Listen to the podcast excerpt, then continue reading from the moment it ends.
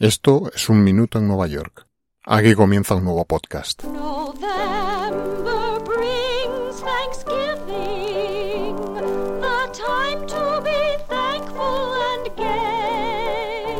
Thanksgiving Day o el Día de Acción de Gracias es una festividad nacional que los Estados Unidos celebra cada año el último jueves del mes de noviembre.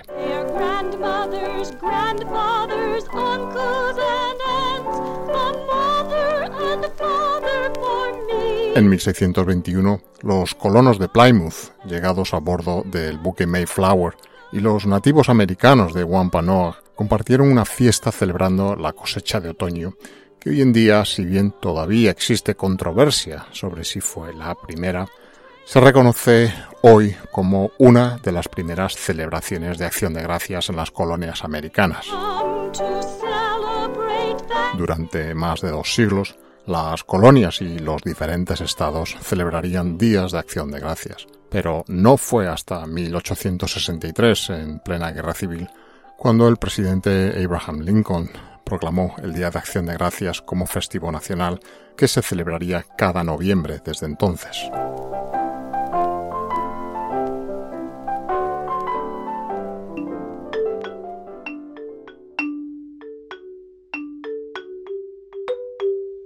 Pero más allá de la tradición que conocemos, donde las familias y amigos se reúnen en torno a la mesa para, en una copiosa cena, dar cuenta del tradicional pavo con su relleno y otros muchos platos característicos, incluso el perdón presidencial de uno de estos especímenes, existió en el pasado una tradición exclusiva con la que Nueva York celebraba esta festividad antes del desfile organizado por los grandes almacenes Macy's que hoy conocemos. Era el llamado Ragamuffin Day, donde niños y algunos ya no tanto salían durante todo el día a las calles de la ciudad para ir pidiendo puerta a puerta a sus vecinos tanto dulces como dinero, con la frase Anything for Thanksgiving. Esta tradición, hoy en cierto modo ya olvidada y ciertamente ignorada incluso por muchos neoyorquinos, procedería en el tiempo a la ya hoy globalmente conocida tradición de Halloween con su trick or treating.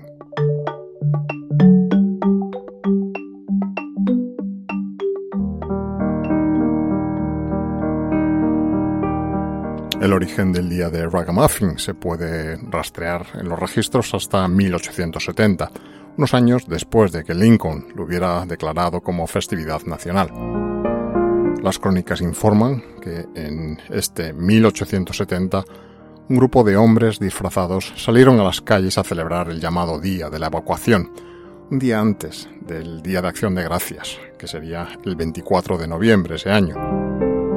En el día de la evacuación se conmemoraba cada noviembre la efeméride de cuando las fuerzas británicas abandonaron en 1783 Nueva York después de la Guerra Revolucionaria y cuando George Washington, que había sido obligado a retirarse de Manhattan en la llamada Batalla de Long Island en 1776, cruzaría de nuevo el Harlem River desde Westchester, avanzando con sus tropas del ejército continental hasta The Battery, en el extremo sur de Manhattan. Este Evacuation Day, adoptado por la comunidad de emigrantes irlandeses como una expresión de su fuerte sentimiento antibritánico, fue un día bastante importante celebrado en Nueva York hasta 1888, siendo posteriormente a lo largo de las décadas ocasión para diversos actos conmemorativos de carácter histórico y patriótico, siendo hoy en día testimoniales los actos relacionados con esta fecha.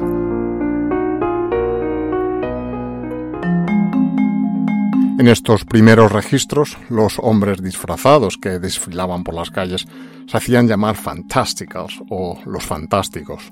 Pero, ¿cuál era la razón para los disfraces? La respuesta es algo complicada, ya que los disfraces tampoco estaban directamente relacionados con el Día de Acción de Gracias o el mencionado Día de la Evacuación.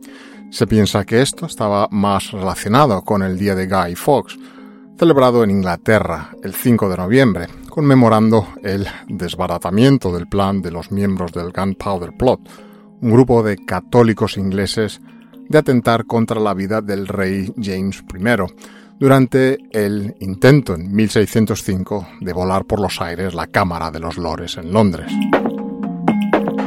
En Estados Unidos, el día de Guy Fawkes se importó desde Inglaterra y se celebró con un claro sentimiento anticatólico, quemando incluso la efigie del Papa. Aunque los días festivos tienen semanas de diferencia, se cree que la proximidad del día de Guy Fawkes al Día de Acción de Gracias y el día de la evacuación es responsable de la extraña combinación de estos distintos días festivos. Sin embargo, los American Fantasticals no pedían dinero al desfilar. ¿Cómo surgió esta costumbre de pedir dinero? Se cree que los neoyorquinos de alguna manera entrelazaron aún más todas estas fiestas y conmemoraciones con otra vieja costumbre de acción de gracias proveniente de la zona de Nueva Inglaterra. Un artículo del New York Times de 1893 explicaba cómo en un viejo libro que describe los personajes y las costumbres de Nueva Inglaterra, se lee que en la víspera de Acción de Gracias era costumbre de las personas más pobres, sirvientes y dependientes, ir a las casas de los ricos y acaudalados hacendados para pedir donaciones y limosna que les ayudase a celebrar esta significativa festividad. Y las personas más ricas sintieron que incumbe a su dignidad y hospitalidad no permitir que nadie se vaya de sus puertas con las manos vacías. Siguiendo el estricto significado de la palabra, en el día de Ragamuffin los niños iban originalmente vestidos al estilo de los vagabundos de Nueva York de la época, con harapos e imitaciones de las vestimentas de los mendigos desmesuradas y exageradas. En las décadas de 1880 y 1890, más y más niños saldrían a las calles haciéndose pasar por personajes tan diversos como indios, peregrinos, el propio tío Sam o Mephisto y otros muchos personajes conocidos en aquellos días. El día del ragamuffin era deplorado por algunos y alentado por otros. De este modo, en 1902, el Día de Acción de Gracias la ciudad se encontraba llena de niños disfrazados mendigando. El New York Times describía la escena como desde la mañana hasta la noche, miles de niños deambulaban con trajes de ragamuffin, tocando cuernos, lanzando proyectiles inofensivos y jugando a mendigar. La práctica de vestirse como ragamuffins parece estar creciendo entre los niños de la ciudad cada día de acción de gracias, y los padres de muchos parecen interesarse por estas exhibiciones, a juzgar por la gran variedad de disfraces fantásticos que usan los niños.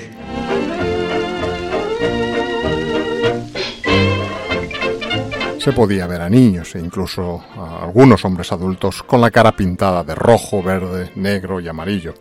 En algunas calles los niños desfilaban tocando cuernos, sacudiendo cencerros y campanas o tocando platillos para agregar cacofonía a las festividades. En años posteriores, los niños incorporarían nuevas temáticas en sus disfraces como la de marineros, bandidos e incluso personajes de Disney.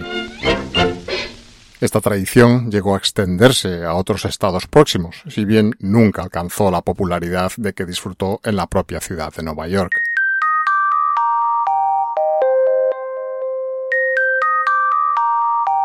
En 1925, el llamado Madison Square Boys Club celebró el primero de lo que se convirtió en un desfile anual del Día de Acción de Gracias para protestar contra los niños que pedían limosna ese día.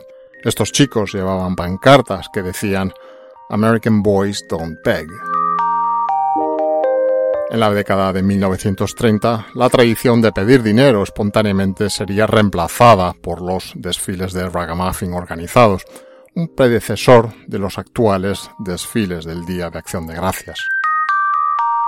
Posteriormente, y a medida que Halloween se hizo más popular, después de la Gran Depresión, los eventos de ragamuffin se volvieron menos y menos populares, pero sin embargo los niños continuaron estas tradiciones hasta la década de 1940. El fin del Ragamuffin Day vendría provocado por varios factores. Uno de ellos sería la caída del mercado de valores en octubre de 1929, que hizo que el dinero fuera escaso para todos y con ellos las ganas para celebraciones.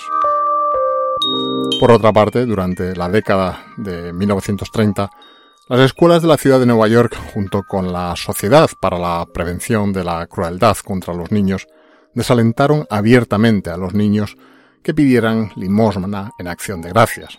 El Boys Club ofreció como premio un pavo al niño con el mejor disfraz en una fiesta que realizarían, en lugar de pedir limosna en la calle o por los vecindarios.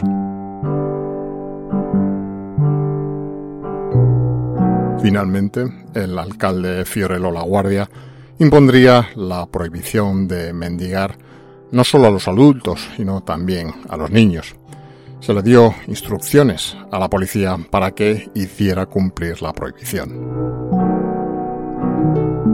Ya en 1937, varias organizaciones comenzarían a organizar desfiles del Día de Acción de Gracias para disuadir definitivamente a los ragamuffins, donde los desfiles de Acción de Gracias también presentarían a niños vestidos como mendigos y con disfraces de Halloween. Ya en la década de los 40, en algunos de estos desfiles organizados participaron unos 500 niños.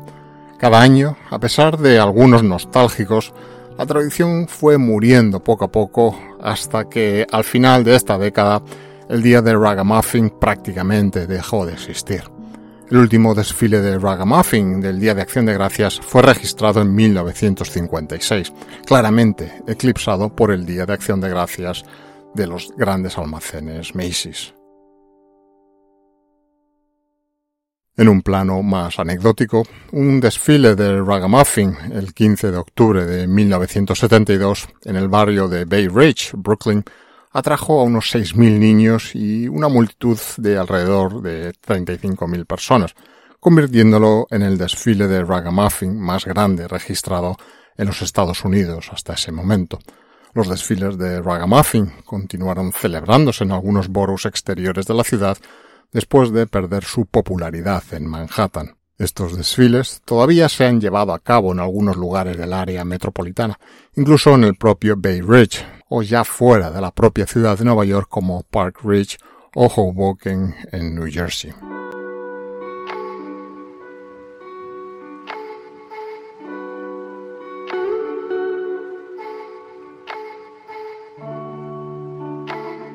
Otras comunidades donde se han venido celebrando este tipo de desfiles incluyen los municipios del condado de Westchester, de Pleasantville o Briarcliff Manor, donde el desfile se ha venido celebrando a lo largo de unos 30 años.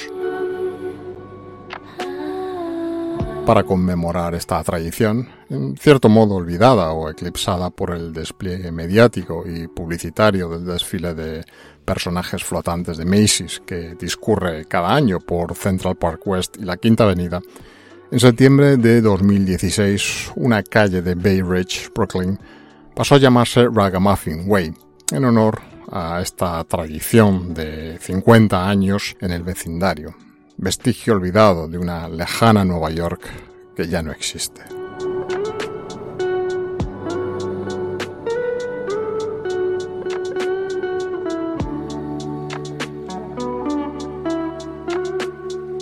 Un Minuto en Nueva York es un podcast escrito y producido en Nueva York que te trae una selección de retazos de su historia, costumbres, personajes y arquitectura, contadas desde un punto de vista personal, subjetivo y no siempre riguroso.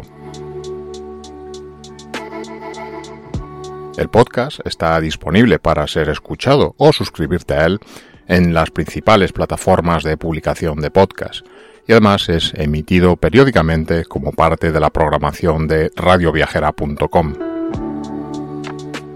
Para conocer más sobre Nueva York, si quieres, puedes seguir las publicaciones y otros contenidos relacionados con el programa en redes sociales como Twitter, Instagram o Facebook, donde te será muy fácil encontrarlo.